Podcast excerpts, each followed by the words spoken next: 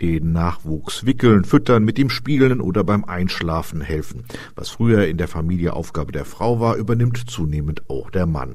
Doch während Frau Sorgen und Nöten meist mit Freundinnen oder in Babygruppen sprechen, ist Mann da eher mit sich allein unterwegs, hat auch Christoph Lüding von der Evangelischen Kirche von Kurhessen-Waldeck EKKW festgestellt. Mütter nehmen sich viel eher Rat und Hilfe, suchen die auch viel eher und bei uns Männern und Vätern ist leider immer noch so von wegen, ich probiere es erstmal selber. Dabei gibt es inzwischen Angebote. So bietet die EKKW zum Beispiel Gesprächskreise für Väter an. Geleitet werden diese Angebote von sogenannten Väterlotsen.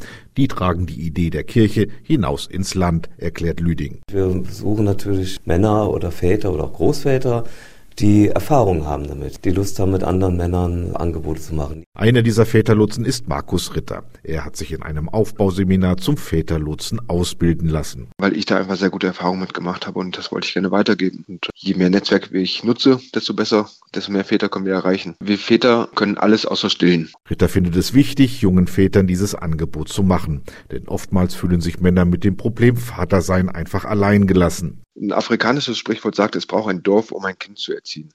Und genauso ist es hier auch. Wir sind ja gar nicht alleine. Wir haben Familie, Nachbarn, Freunde, die auch Kinder haben, die alle die gleiche Situation erlebt haben. Und warum nicht fragen und um Unterstützung bitten? Manchmal geht es um Erfahrungsaustausch, manchmal um schwerwiegendere Probleme, ergänzt Lüding und schildert den Fall eines jungen Vaters. Ein Vater, der hat Schwierigkeiten gehabt, seinen Sohn auf den Arm zu nehmen, mit ihm zu kuscheln, ihn ins Bett zu bringen, mit ihm einzuschlafen. Und letzte Rückmeldung von ihm war, ich mache das jetzt alles ganz wunderbar, meine Frau ist total zufrieden mit mir und der Kleine ist viel lieber bei mir als bei der Mutter. Ein Happy End also für Mutter, Vater und Kind. Und genau das wünschen sich die Väterlotsen und auch Christoph Lüding.